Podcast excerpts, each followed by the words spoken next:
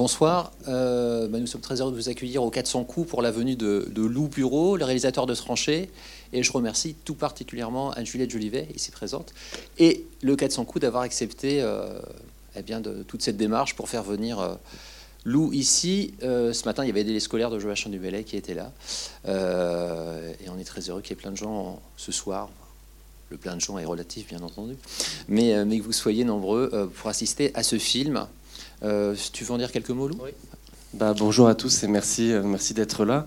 Euh, je vais être très rapide, hein, vu qu'il y aura une.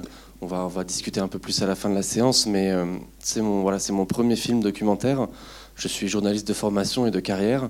donc voilà, c'est un film forcément important. C'est un film aussi important pour moi puisqu'il raconte un pays que je couvre depuis dix ans en tant que journaliste et sur lequel donc j'ai réalisé ce film documentaire qui parle euh, de la vie euh, du 30e bataillon de l'armée ukrainienne dans les tranchées, parce que c'est ça la particularité, c'est que c'était une guerre de tranchées. Donc on en parlera un peu plus euh, à la fin, mais voilà, je suis, très heureux de pouvoir discuter avec vous. Et puis n'hésitez pas si vous avez des questions sur la guerre aussi actuelle en Ukraine, puisque je continue de, la couvrir actuellement.